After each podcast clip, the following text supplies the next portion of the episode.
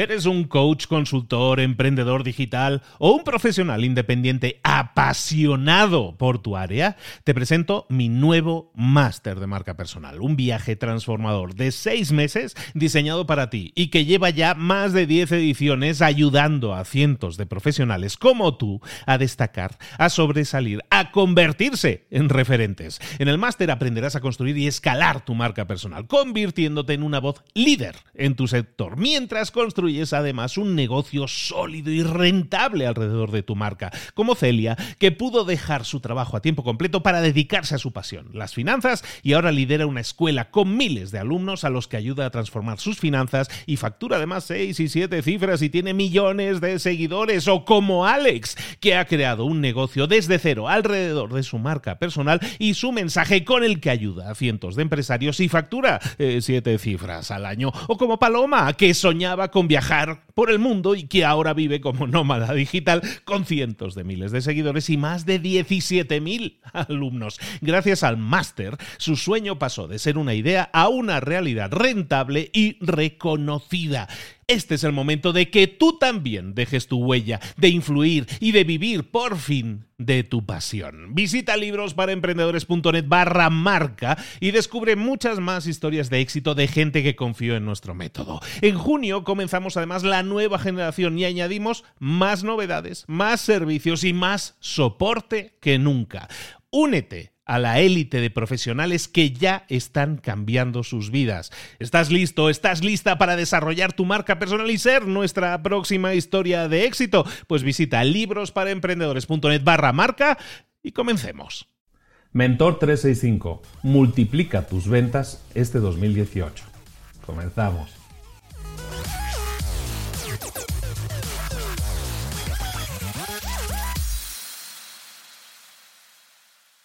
Es febrero, ya hemos atravesado esa fase en la que el año dejó de decirse año nuevo, ya no le llamamos año nuevo, ya es el 2018, ya no nos cuesta escribirlo tanto como antes, ya nos hemos acostumbrado. Entonces estamos en febrero y febrero es una época especialmente buena para que empecemos a revisar y empecemos a disparar, a apuntar y a disparar hacia el fin de año de este mismo año, pero que lo hagamos revisando el proceso de ventas que tenemos.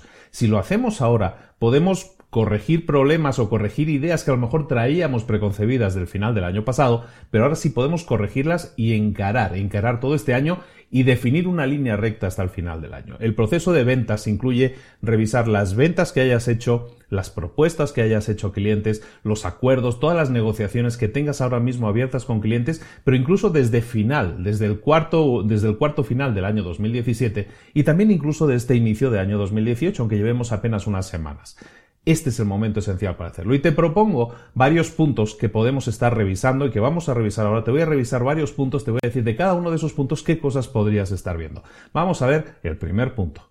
El ciclo de ventas. Tienes que analizar tu ciclo de ventas. ¿Qué es el ciclo de ventas? Estos son todos los pasos por los que pasa un prospecto hasta, hasta convertirse en un cliente. A lo mejor eh, cuando llega a ti llega a través de una comunicación vía telefónica, vía correo electrónico, cómo está funcionando esa comunicación. Después de esa comunicación, cómo se sigue, cuál es el siguiente paso. Es una llamada, cómo se le está transmitiendo la información al cliente, cómo se le está transmitiendo el precio al cliente, cómo se está cerrando ese cliente y está convirtiéndose en un cliente de pago.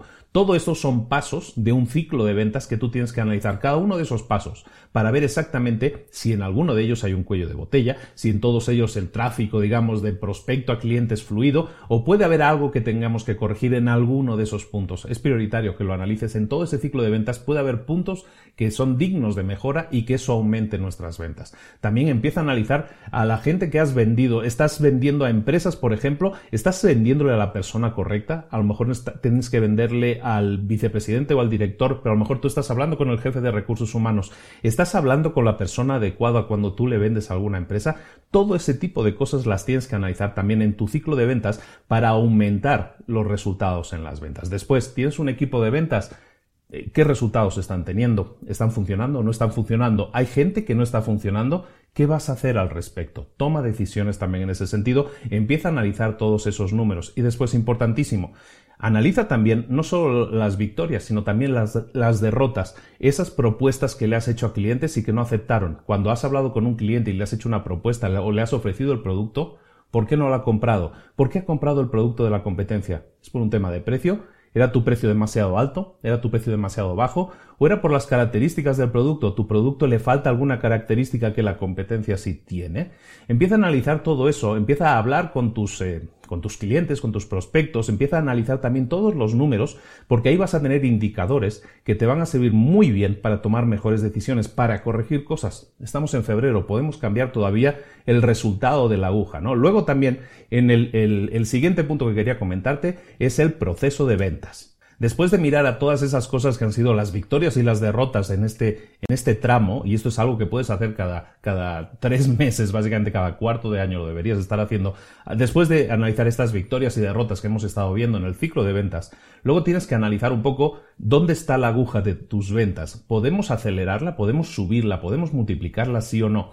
¿Cómo lo podemos hacer? Tenemos que analizar lo que estábamos diciendo, ¿no? Podemos ver cosas que están funcionando y cosas que no están funcionando. Si queremos aumentar la aguja, que la aguja suba, lo que tenemos que hacer es que potenciar las cosas que nos están funcionando mejor, ya sea el canal de comunicación, ya sea el canal de marketing, ya sea la forma de comunicarnos que estamos utilizando y que mejor resultado nos está dando. Tenemos que potenciar todo eso. Después tenemos que analizar también nuestros procesos internos. ¿Estamos siendo efectivos internamente? ¿Nuestros procesos son fluidos? ¿O hay algún paso o hay alguna actividad que realmente si la analizamos vemos que sobra o que podríamos prescindir de ella y de esa manera acelerar todavía más nuestro proceso. Recuerda que si aceleramos nuestros procesos, si los sistematizamos y los mejoramos cada día un poco, cada día vamos a ser más efectivos. Y cuanto más efectivos somos, mejores resultados obtenemos, más rápido podemos entregar productos, más rápido podemos vender. De eso se trata, de estar analizando continuamente nuestros procesos internos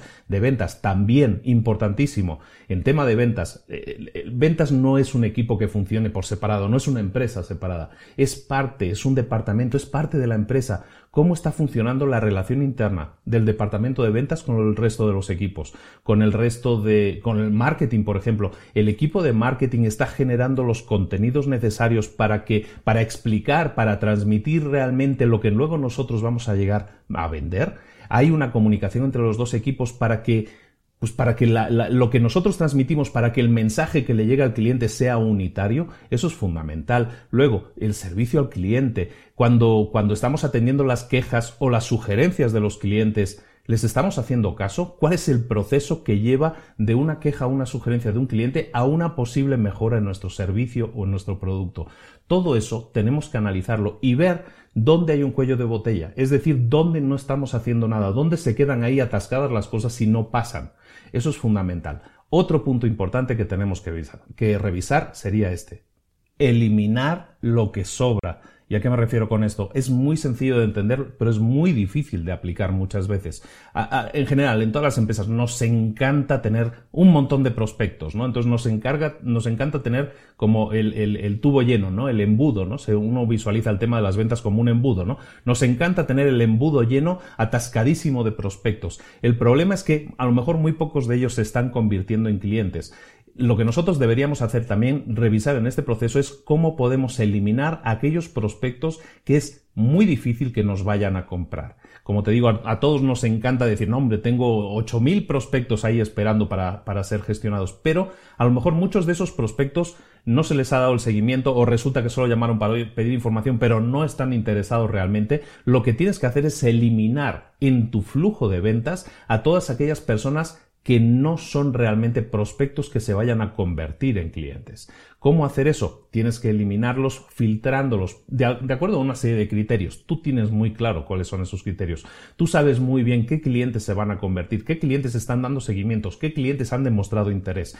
Empieza a identificar a los realmente importantes y empieza a eliminar al resto. De esa manera tu enfoque va a ser mucho mayor, tus resultados van a ser mucho mejores porque el tiempo de actividad va a estar dedicado a las personas que realmente importan, a las personas que realmente se van a convertir en clientes. Eso también va a hacer que aumente la aguja de las ventas, eso también va a hacer que aumente el porcentaje de éxito de la empresa y eso también va a aumentar la moral de todos los eh, miembros, de toda la gente que está comprometida con el tema de las ventas. Es importante que limpiemos, por lo tanto, a todo aquello que no es todo aquello en este caso todo, toda persona, todo prospecto que realmente es un prospecto que es muy difícil que nos compre y nos concentremos en los prospectos realmente importantes, es un poco el 80-20, ¿no? Centrarnos en ese 20% de clientes que realmente nos van a generar el 80% de las ventas. ¿Y por qué? Porque lo sabemos, porque son clientes que están demostrando su interés en comprarnos. Otro punto más. Y ese punto no es otro que las predicciones. ¿De qué hablamos cuando hablamos de predicciones? De las predicciones que vas a hacer para el próximo tramo.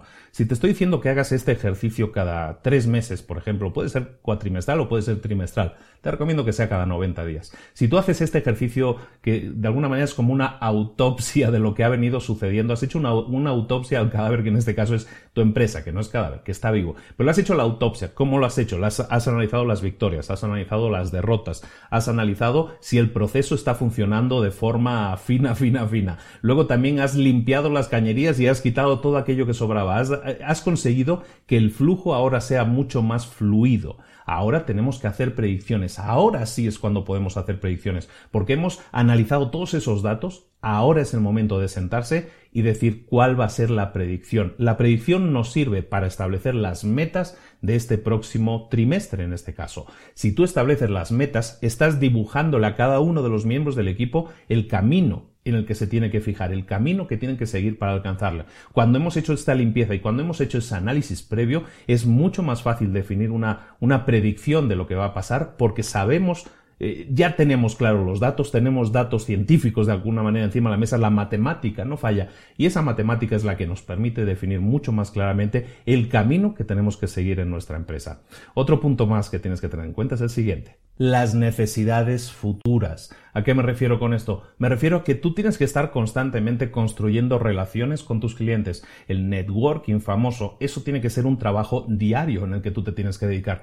Y estando como estamos en febrero, que es el mes del amor, ¿por qué no le das un poco de amor a tus clientes? ¿Por qué no le das un poco más de amor también a tus prospectos? ¿Por qué no los invitas a comer? ¿Por qué no les llamas? ¿Por qué no te echas un café con alguno de ellos y empiezas a analizar un poco las respuestas que te dan a preguntas como ¿en qué estás trabajando ahora? Cuáles son tus necesidades en este momento, cuáles van a ser tus necesidades en los, en los próximos tres meses, cómo podemos ayudarte, en qué podemos ayudarte para que mejores en tus resultados como cliente nuestro. Y también, a lo mejor, cuál es el feedback o cuál es la retroalimentación que tenemos de ese cliente. ¿Está contento con el servicio? ¿Está contento con el producto? ¿Le satisface o no le satisface?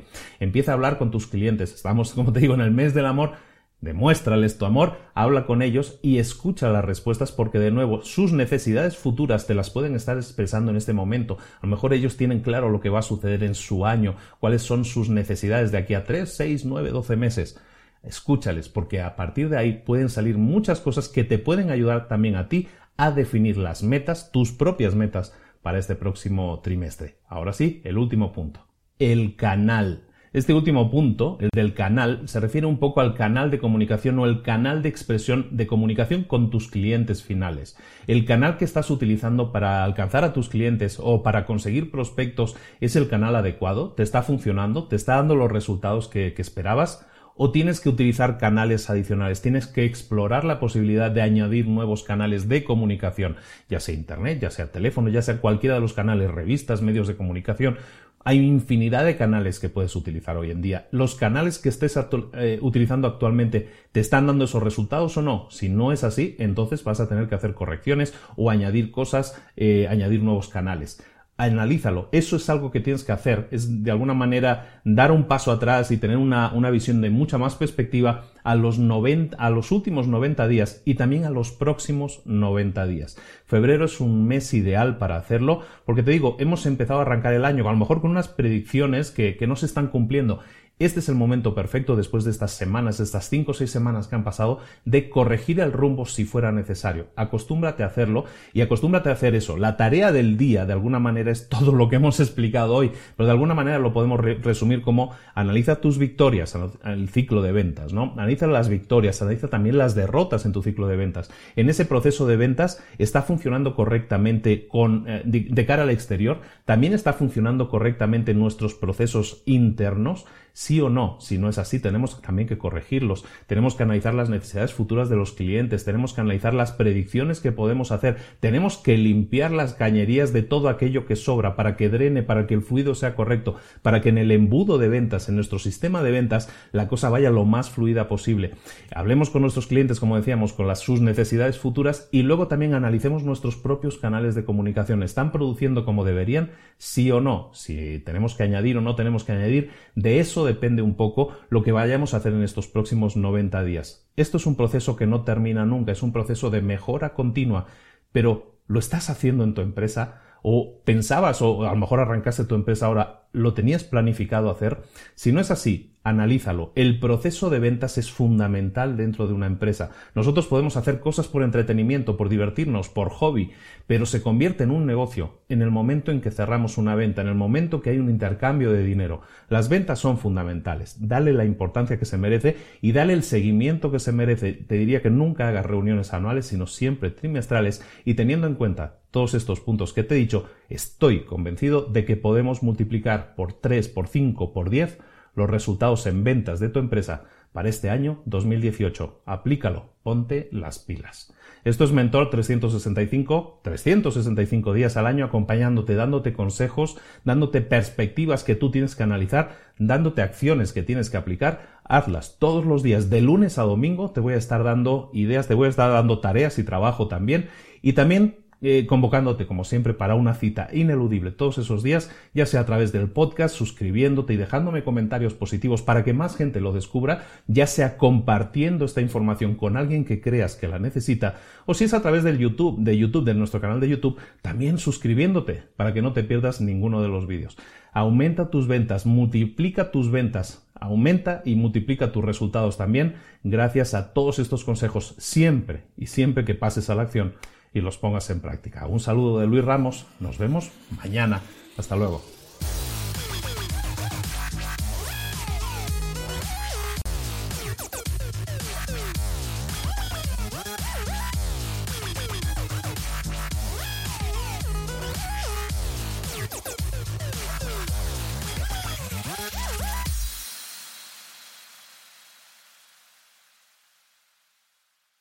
¿Eres un coach, consultor, emprendedor digital o un profesional independiente apasionado por tu área? Te presento mi nuevo máster de marca personal, un viaje transformador de seis meses diseñado para ti y que lleva ya más de 10 ediciones ayudando a cientos de profesionales como tú a destacar, a sobresalir, a convertirse en referentes. En el máster aprenderás a construir y escalar tu marca personal, convirtiéndote en una voz líder en tu sector, mientras construyes es además un negocio sólido y rentable alrededor de tu marca, como Celia, que pudo dejar su trabajo a tiempo completo para dedicarse a su pasión, las finanzas, y ahora lidera una escuela con miles de alumnos a los que ayuda a transformar sus finanzas y factura además seis y siete cifras y tiene millones de seguidores, o como Alex, que ha creado un negocio desde cero alrededor de su marca personal y su mensaje con el que ayuda a cientos de empresarios y factura eh, siete cifras al año, o como Paloma, que soñaba con viajar viajar por el mundo y que ahora vive como nómada digital